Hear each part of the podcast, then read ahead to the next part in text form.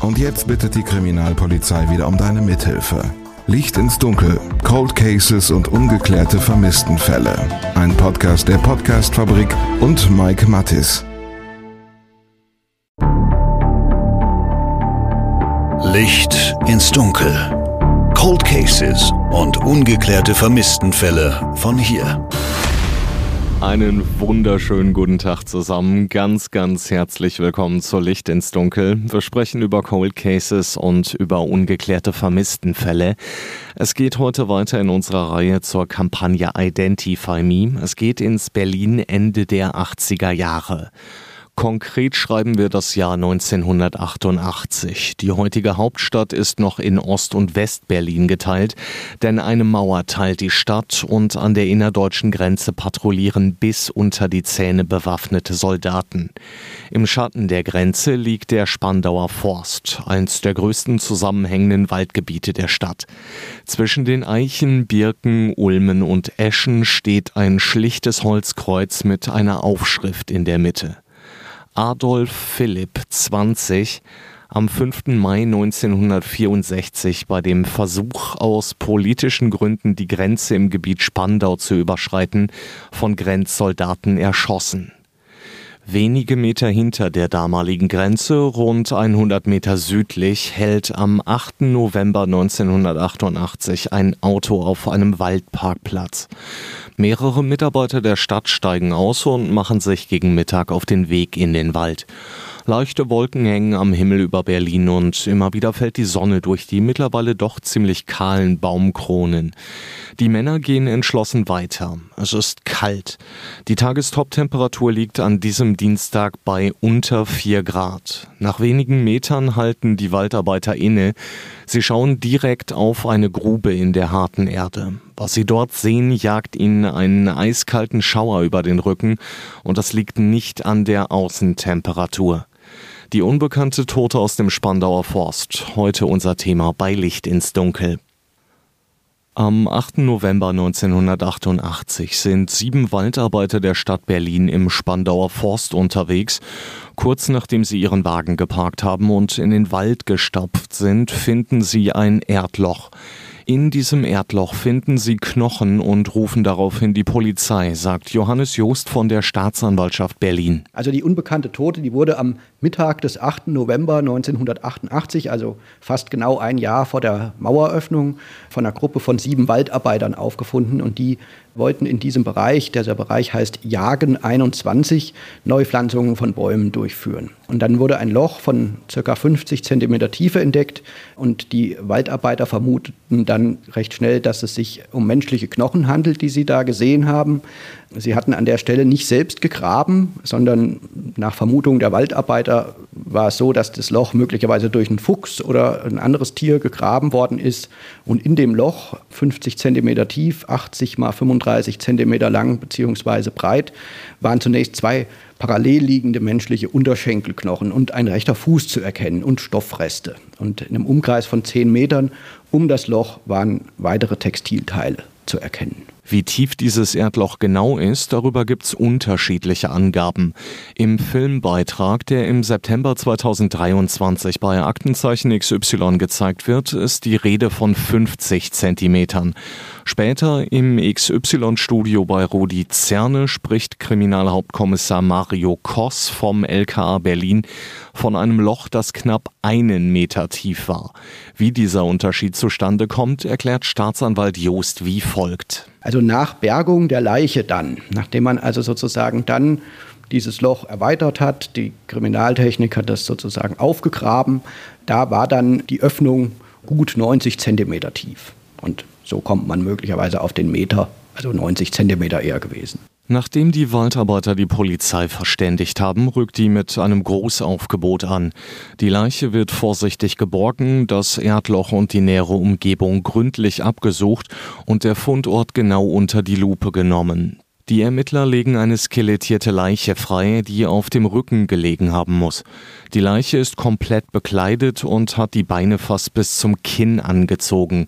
Um den Hals hat sie zwei Kunststoffseile. Für die Polizei ist damit klar, dass es sich hier um einen Mord handeln muss. Grundsätzlich werden die Ermittlungen in alle Richtungen geführt. Das ist ja klar, man weiß erstmal überhaupt nicht, was da passiert ist. Aber es ist in diesem Fall nicht fernliegend, dass die Verstorbene mit diesen beiden Seilen, die da gefunden worden sind, erdrosselt wurde. Und daneben müssen Sie natürlich beachten, hat es natürlich auch naheliegenderweise seinen Grund, dass der Leichnam im Wald vergraben wurde. Allein das spricht schon dagegen, dass es äh, sich um natürlichen Tod handelt.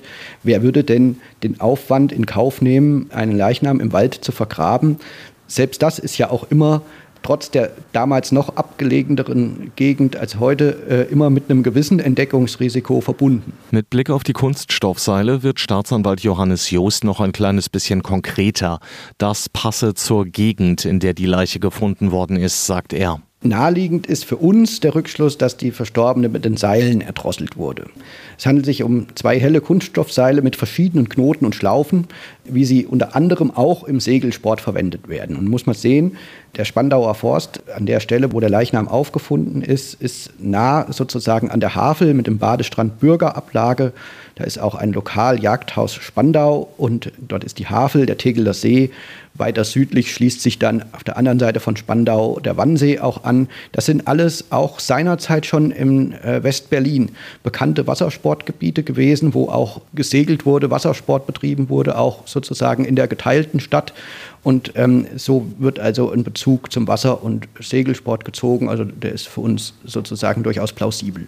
Die Leiche ist, wie gesagt, vollständig angezogen und trägt noch einiges an Schmuck. Was die Ermittler damals sichergestellt haben, verrät uns Staatsanwalt Joost hier ebenfalls. Die Frau trug auffälligen Schmuck im rechten Ohr. Das ist einmal ein dreieinhalb mal ein Zentimeter großer Ohranhänger in Plattform aus Titan, also Metall, mit einer glänzenden lila-türkisfarbenen Beschichtung. Und zum anderen am selben Ohr ein viereinhalb mal ein Zentimeter großer rechteckiger, gitterartiger Ohranhänger, ebenfalls aus Titan, mit einer dunkelblauen Beschichtung.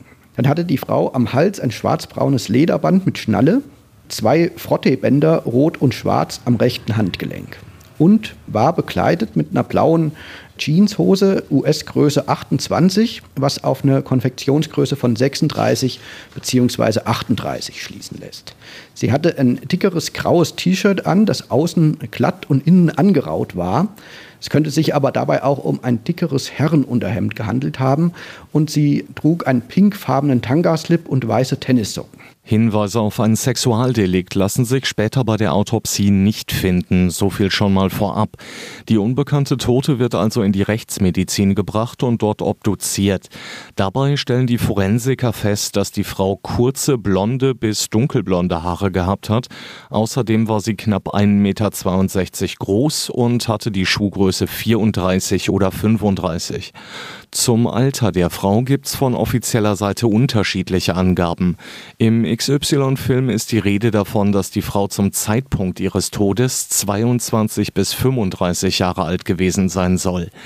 Auf der Identify Me-Seite des Bundeskriminalamts heißt es, die unbekannte Tote sei 24 bis 31 Jahre alt gewesen. Warum es zwei unterschiedliche offizielle Angaben darüber gibt, das kann ich euch nicht sagen. Das habe ich bei der Recherche nicht herausfinden können. Möglich wäre es allerdings, das ist aber nur eine Theorie von mir, dass die BKA-Angaben möglicherweise eine Konkretisierung sind. Das habe ich tatsächlich in zwei anderen Fällen auch so erlebt. Da gab es auch mehrere Altersangaben und das lag am Ende eben daran, dass später noch Untersuchungen stattgefunden haben, die im Prinzip eine Eingrenzung gewesen sind, also eine Konkretisierung sozusagen. Ob das auch auf diesen Fall zutrifft, kann ich aber eben nicht mit Sicherheit sagen. Auch was den Todeszeitpunkt angeht, gibt's auf den ersten Blick unterschiedliche Informationen. Auf der Interpol-Seite steht zum Stichpunkt Estimated Date of Death, also angenommener Todestag, probably between November 1987 and November 1988 also wahrscheinlich zwischen November 1987 und November 1988. Dafür spricht tatsächlich auch eine ganze Menge, sagt der zuständige Staatsanwalt Johannes Joost. November 88 ist ja sozusagen der Auffindezeitpunkt. Das ist sozusagen das absolute Enddatum. Es wurde damals eine Untersuchung der an dem Leichnam aufgefundenen Douglasienwurzeln gemacht. Und die ergab, dass sich die zwischen Frühjahr 1988 bis zum Herbst 88 entwickelt haben. Und daraus kann dann rückgeschlossen werden, dass die Leiche zwischen Herbst 87 und Frühjahr 88 vergraben worden sein muss. Aufgrund des Verwesungszustands des Leichnams hat die Gerichtsmedizin wiederum eine Liegezeit von weniger als einem Jahr eingeschätzt. Und das deckt sich wiederum mit Aussagen von Textilkundlern des Landeskriminalamts, die die Liegezeit aufgrund des Verrottungszustands der Bekleidung ebenfalls eingeschätzt haben. Und deswegen geht man schätzungsweise davon aus, dass der Todeszeitpunkt tatsächlich im Herbst 1987 gelegen hat. Im Filmbeitrag, der im September 2023 zu diesem Fall bei Aktenzeichen XY gelaufen ist, heißt es aber, ich zitiere, die Tote könnte vielleicht auch schon seit 1986 dort gelegen haben. Zitat Ende. Passt natürlich überhaupt nicht zu der Aussage auf der Interpol-Seite, ist aber durchaus auch möglich, sagt Joost. Also letztendlich ist die Einschätzung diejenige, dass man von der Liegezeit ab Herbst 1987 ausgeht. Aber das sind natürlich alles in allem wenig exakte Wissenschaften. Ja, das ist eine Zusammenschau. Man ist da auch ziemlich sicher, dass es so ist, aber man fasst diesen Zeitraum weiter, weil man es eben am Ende des Tages nicht so ganz genau weiß. In Sachen Todeszeitpunkt gibt es also hier einen Zeitraum, den die Ermittler für sehr wahrscheinlich halten und einen, ich sag mal, erweiterten Zeitraum, der zwar eher unwahrscheinlich, aber eben nicht komplett ausgeschlossen ist. In der Kleidung der Toten finden die Ermittler einen Zettel vom Gesundheitsamt Berlin und reines Vitamin C in Pulverform. Hier findet die Polizei heraus, dass Drogenabhängige so ein Pulver beispielsweise zum Aufbereiten von Heroin benutzen. Bei dem Papier handelt es sich um ein Fragment, also ein abgerissenes Teil eines sogenannten Sprechscheins der Beratungsstelle äh, für Geschlechtskrankheiten des Bezirksamts Schöneberg von Berlin. Diese Sprechscheine wurden damals an Personen ausgehändigt, die die Beratungsstelle aufgesucht haben und die sich über die Öffnungszeiten erkundigen wollten. Also es gab damals diese Scheine und da standen eben Sprechzeiten drauf, wenn man da vorbeikommen wollte und sich entsprechend beraten lassen wollte. Und an diesem Papier befand sich dann auch ein Rest von Ascorbinsäure, von Vitamin C, was sehr häufig zum Aufbereiten auch von Heroin genutzt wird. Außerdem sind auch im Körper der Leiche Reste von Betäubungsmitteln festgestellt wurde und deshalb ist die Wahrscheinlichkeit sehr hoch, wenn nicht sogar sicher, dass die Frau zu Lebzeiten Betäubungsmittel konsumiert haben muss. Und letztendlich zieht man aus diesen beiden Aspekten den Schluss, dass die Frau mit sehr großer Wahrscheinlichkeit der Prostitution nachgegangen ist. Die Ermittler verfolgen diese Spur damals und fragen beim zuständigen Gesundheitsamt nach. Das Bezirksamt Schöneberg von Berlin weigert sich aber, die Daten rauszugeben. Vor Gericht kassiert die Polizei dann eine Niederlage, die dafür sorgt, dass diese Spur am Ende nicht weiter verfolgt werden kann. Es wurden damals Ermittlungen angestellt beim äh, Gesundheitsamt in äh, Schöneberg und letztendlich hat sich das Bezirksamt Schöneberg von Berlin gegen einen Beschluss den es damals gab, des Amtsgerichts Tiergarten gewährt, mit dem sozusagen die Verpflichtung der Herausgabe von Daten bestand, weil das Bezirksamt gesagt hat, dass das sensible Gesundheitsdaten waren und das Landgericht hatte damals dann auch beschlossen, dass keine Verpflichtung zur Herausgabe dieser Daten besteht.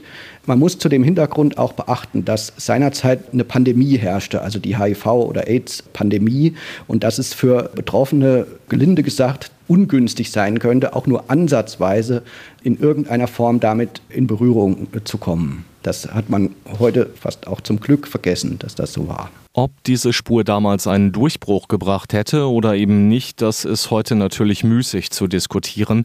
Eine Garantie dafür gibt es nicht. Es kann aber natürlich eben auch nicht ausgeschlossen werden, dass der Fall möglicherweise schon geklärt sein könnte, wenn das Gericht damals anders entschieden hätte.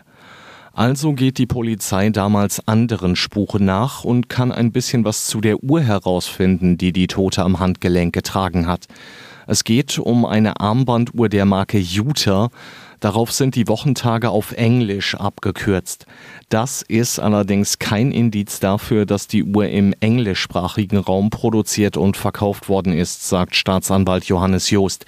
Das dürfte rein modische Gründe gehabt haben. Das Uhrenmodell, was bei der Frau gefunden wurde, ist ein Uhrenmodell der Firma Utah, das zwischen 1979 und 1982 vorwiegend in Deutschland und Österreich, zum Teil in kleinerer Menge, aber auch in Frankreich vertrieben wurde, und zwar in einer Stückzahl von 15.000 Stück. Der Verkaufspreis waren in einem Kaufhaus ähm, zuletzt ungefähr 100 D-Mark. Es ist nach wie vor unklar, ob es sich bei der in der Uhr eingravierten Ziffernfolge 22982 um ein kalendarisches Datum handelt. Das ist naheliegend. Falls es ein Datum ist, ist ungeklärt, was es mit diesem Tag auf sich hat. Falls es bei den eingravierten Ziffern tatsächlich um ein Datum geht, dann sprechen wir über den 22. September 1982. Das ist aber eben nicht die einzige Erklärung dafür, warum diese Uhr die Ziffernfolge 22982 eingraviert hat. Es wurde als mögliche Erklärung gesehen, dass es sich um das Kaufdatum der Uhr handelt, den Zeitpunkt eines Batterietauschs, ein Reparaturdatum falls es nicht doch ein Datum ist, was im Leben der Frau eine Relevanz hatte, also beispielsweise ein Jubiläum oder ein für sie wichtiger Tag.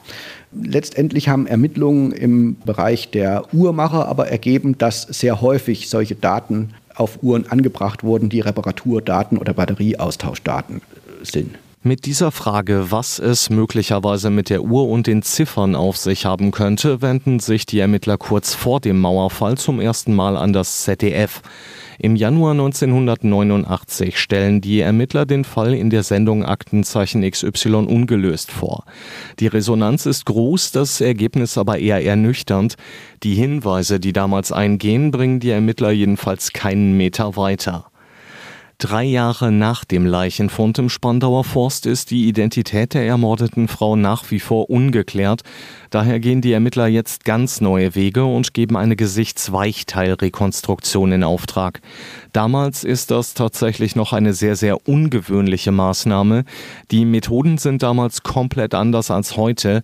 Damals hatte man nämlich natürlich noch keine Hochleistungskomputer, an denen man sowas mal eben in 3D machen kann. In diesem Fall wurde sogar erstmals in der Kriminalgeschichte der Bundesrepublik Deutschland eine Gesichtsweichteilrekonstruktion vorgenommen. Das war damals neu und zwar auf Grundlage des aufgefundenen menschlichen Schädelknochens, auf dem dann die Weichteilrekonstruktion aufgebracht wurde mit Maskenbildnern und auf Grundlage der damaligen wissenschaftlichen Erkenntnisse Anfang der 1990er Jahre. Und es besteht natürlich die Hoffnung, dass diese Rekonstruktion eine große Ähnlichkeit mit dem tatsächlichen Aussehen der aufgefundenen Frau hat. Aus anderen ähnlich gelagerten Fällen, in denen später eine Identifizierung gelang, wissen wir, dass solche Weichteilrekonstruktionen oft zu sehr guten Ergebnissen führen und die dahinterstehenden echten Menschen sehr ähnlich sehen. Aber letztendlich weiß man das hier nicht. Ob das gelungen ist, das kann man nicht wirklich sagen. Und das ist auch etwas, wenn man diesen Kopf anguckt, wo man so ein bisschen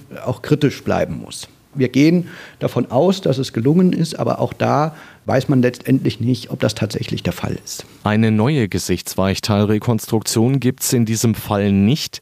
Zwar gibt es Bilder vom Schädel der Frau, der Originalschädel ist aber eben in diesem erstellten Modell eingearbeitet worden. Es gibt noch Fotos von dem Originalschädel, wie der aussah, und da könnte man möglicherweise drüber nachdenken, ob man das anhand dessen nochmal probiert. Aber der Originalschädel ist verbaut da, ja.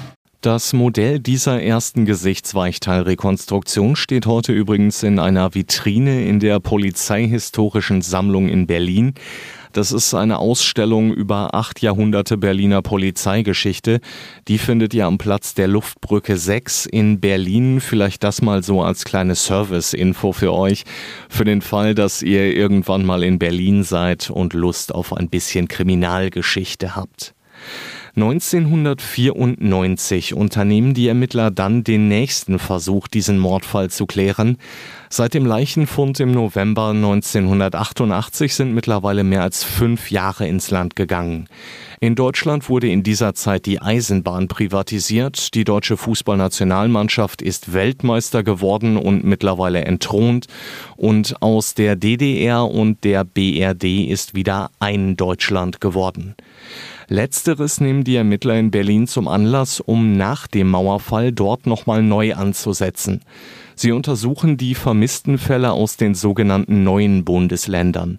Dabei geht es um Frauen, die zwischen 1978 und 1988 in der DDR verschwunden sind. Also das waren mehrere Fälle und die haben leider nicht dazu geführt, dass die äh, zu Tode gekommene Person identifiziert werden konnte. In einem Fall war man relativ weit, aber da hat letztendlich die Überprüfung der DNA ergeben, dass es sich nicht um die im Norden von Mecklenburg-Vorpommern vermisste Frau handelt. Dieser konkrete Vermisstenfall wird im XY-Film auch dargestellt und sogar mit Klarnamen genannt. Ich habe mich dagegen entschieden, den echten Namen der Frau zu verwenden. Warum, das erkläre ich euch auch sofort. Es geht um die damals 22-jährige Bärbel R. Zu diesem Fall ist im Netz tatsächlich gar nichts zu finden, also habe ich bei der zuständigen Polizei nachgefragt. Die wiederum hat mich an die Staatsanwaltschaft Rostock verwiesen, ganz einfach weil in diesem Fall keine aktuellen Ermittlungen laufen. Staatsanwältin Manuela Merkel von der Staatsanwaltschaft Rostock hat mir dann eben auf Nachfrage bestätigt, dass Bärbel R. 1982 in einer kleinen 4200 Seelengemeinde im Landkreis Rostock als vermisst gemeldet worden ist. Bis heute habe sich an diesem Status nichts geändert. Unter welchen Umständen Bärbel R. damals verschwunden ist und was danach mit ihr passiert ist, das konnte mir die Staatsanwaltschaft Rostock nicht sagen. Es gibt allerdings einen weiteren Aktenvermerk, der kommt aus dem Jahr 1987. Da habe es eine Anzeige wegen asozialen Verhaltens gegeben. Das war in der DDR tatsächlich ein Straftatbestand. Dafür konnte man sogar bis zu zwei Jahre ins Gefängnis kommen.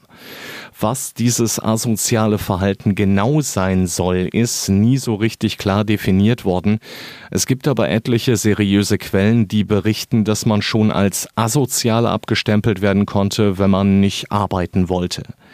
Quintessenz ist jedenfalls, dass besagte Bärbel R. im Jahr 1987 offenbar alles andere als spurlos verschwunden war. Warum dieser Vermisstenstatus aber nie gestrichen worden ist, das konnte mir die Staatsanwaltschaft Rostock nicht sagen. Was konkret aus der damals 22-Jährigen geworden ist, ist bis heute unklar. Selbst im Archiv der Staatsanwaltschaft Rostock gibt es keine weiteren Akten oder keine Unterlagen zu diesem Fall. Großes Dankeschön an dieser Stelle an die Rostocker Staatsanwältin Manuela Merkel, die meine Anfrage tatsächlich innerhalb kürzester Zeit beantwortet hat und dafür eben selbst eine Suche im Archiv beauftragt hat. Ich habe da an dieser Stelle natürlich nochmal nachgefragt, ob ich das Ganze richtig verstanden habe. Und ja, tatsächlich, was aus der damals 22-Jährigen geworden ist, werden wir wohl nie erfahren. Staatsanwaltschaftliche Ermittlungen zu diesem Fall gibt es jedenfalls nicht, ganz einfach weil beim Verschwinden von Bärbel R. nie der Anfangsverdacht eines Tötungsdelikts bestanden hat. Und auch die Staatsanwaltschaft Berlin, die ja zwischenzeitlich eben die Vermutung hatte, dass die unbekannte Tote Bärbel R. sein könnte, weiß nicht, was mit ihr passiert ist. Wir haben in unserem Verfahren nur überprüft, ob es sich bei unserer Frauenleiche um eben den Leichnam von Bärbel handeln könnte. Über das Schicksal von Bärbel ist ansonsten in unserem Verfahren nichts bekannt. Und weil eben durchaus die Möglichkeit besteht, dass Bärbel eher heute noch lebt, habe ich mich gegen eine identifizierende Berichterstattung inklusive Klarnamen entschieden. Die Info an sich, was aus diesem vermissten Fall geworden ist, wollte ich euch aber nicht vorenthalten. Ein Detail könnte bei der Identifizierung möglicherweise heute aber doch noch den Durchbruch bringen. Die Ermittler gehen davon aus, dass die unbekannte Tote aus dem Spandauer Forst eine Gesichtslähmung gehabt haben könnte. Falls ja, wäre die aber vermutlich nicht sonderlich stark ausgeprägt gewesen. Es gibt aber entsprechende Hinweise darauf, sagt Staatsanwalt Johannes Joost. Das ist nicht ganz sicher, dass es tatsächlich eine Lähmung einer der Gesichtshälften gegeben hat. Rückgeschlossen wird diese Möglichkeit aus einer Asymmetrie der Gesichtsknochen. Dadurch dürfte eine der beiden Gesichtshälften schwächer oder zurücktretender gewirkt haben. Als der Mord an der unbekannten Frau Teil der Identify Me-Kampagne wird, gehen die Ermittler mit diesen Infos an die Öffentlichkeit. Sie haben aber eben auch eine Menge Fragen, die möglicherweise eben doch noch zur Klärung der Tat oder zumindest mal zur Identifizierung der Toten führen könnten. Die Staatsanwaltschaft Berlin und die Kriminalpolizei möchten nun wissen, um wen es sich bei der Frau handelt. Sobald das geklärt ist, muss dann ermittelt werden, wie und unter welchen Umständen die Frau ums Leben kam. Dazu ist es erforderlich zu klären, wo und wie sie gelebt hat und mit wem sie Kontakt hatte. So könnte die DNA von nahen Angehörigen einer seit dem Jahr 1987 oder zuvor vermissten weiblichen Person darüber Aufschluss geben, ob es sich dabei um unser Opfer handelt. Wer kann also Hinweise zu einer im besagten Zeitraum vermissten Frau bzw. das Opfer aus dem Spandauer Forst geben? Wer kann etwas Konkretes über die getragene Bekleidung, den Schmuck und die Damenarmbanduhr mitteilen? Ist jemandem etwas Verdächtiges aufgefallen? Der Täter hat möglicherweise in den vergangenen 35 Jahren etwas über die Tat erzählt, vielleicht in einer Kneipe gegenüber Kumpels. Wer hat einen entsprechenden Verdacht oder Kenntnisse? Wer kann sonst Hinweise zu dem unbekannten Opfer oder zur Tat geben? Zuletzt vielleicht noch der Hinweis, dass zur Identifizierung des Opfers und zur Aufklärung der Tat für Hinweise, die dazu führen, von der Staatsanwaltschaft eine Belohnung von gut 2500 Euro ausgesetzt sind. Wer in diesem Zusammenhang etwas gesehen hat oder eine Frau kennt, die Ende der 80er Jahre verschwunden ist, meldet sich bitte beim Landeskriminalamt in Berlin oder bei der Staatsanwaltschaft in Berlin. Die Kontakte packe ich euch wie gewohnt in die Show Notes. Im Jahr 2009 wird der Spandauer Forst wieder Tatort eines brutalen Mordes. Damals ist die 39-jährige Charité-Psychologin Kirsten Saarling mit ihrem Mann zum Joggen im Wald. Sie macht ihre Übungen, er läuft schon mal locker los. Kurz darauf wird sie von einem Unbekannten erstochen. Auch dieser Fall ist bis heute ungelöst. Das alles passiert räumlich übrigens nur wenige Meter auseinander. Die unbekannte Tote wurde im Jagen 21 gefunden, die sterbende Kirsten Saarling im Jagen 31. Ein Gedenkstein erinnert dort auch heute noch an die gebürtige Lemgoerin. Und das soll's für heute gewesen sein. Ein ganz, ganz großes Dankeschön an dieser Stelle an die Staatsanwaltschaft Berlin für die wahnsinnig gute Kommunikation und für das super entspannte Interview. Auch für die Offenheit, in Zukunft möglicherweise über weitere ungeklärte Fälle aus Berlin zu berichten. Da habe ich ähnlich wie bei der Polizei in Bremen nämlich noch ein paar andere Cold Cases aus der Stadt auf meiner Liste stehen. Und beim nächsten Mal sprechen wir dann über den letzten und möglicherweise sogar kompliziertesten Identify Me-Fall dieser Reihe. Werbung. Guten Morgen zusammen. Im heutigen Meeting werden wir über Gromner bis Nervrenner für das Projekt sprechen. Du bist neu im Team und verstehst nur Bahnhof? Ganz entscheidend bei der Umsetzung ist Gromner. Habt ihr es verstanden? Ah ja, das ist wirklich, wirklich verständlich. Zurmnarbarnaf Venewaf. Auf der Arbeit klingt alles nur nach Kauderwelsch? Die LinkedIn-Community hilft dir dabei, dich in der Berufswelt zurechtzufinden und neue Themen im Handumdrehen zu verstehen. Und? Noch irgendwelche Fragen? Arbeitsthemen verstehen. Wissen wie mit LinkedIn. Werbung Ende.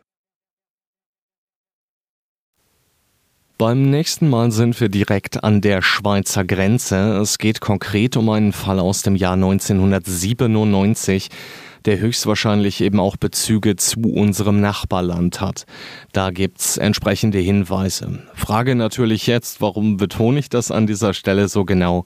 Ganz einfach, weil Licht ins Dunkel in der Schweiz offensichtlich auch regelmäßig gehört wird und nach Deutschland dort die zweitmeisten Hörerinnen und Hörer hat. Lieben Gruß also an dieser Stelle in die Schweiz und ganz, ganz herzliches Dankeschön für euer Interesse an meiner Arbeit.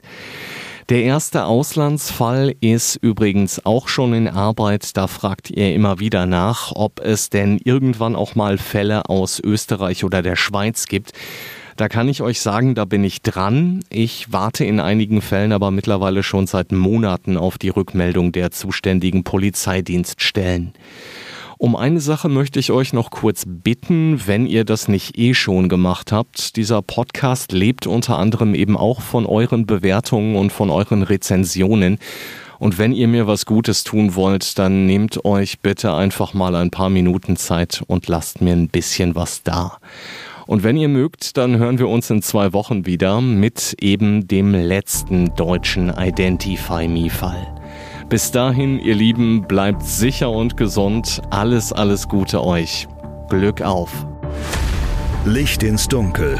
Cold Cases und ungeklärte Vermisstenfälle von hier. Eine Produktion von Mike Mattis und der Podcastfabrik.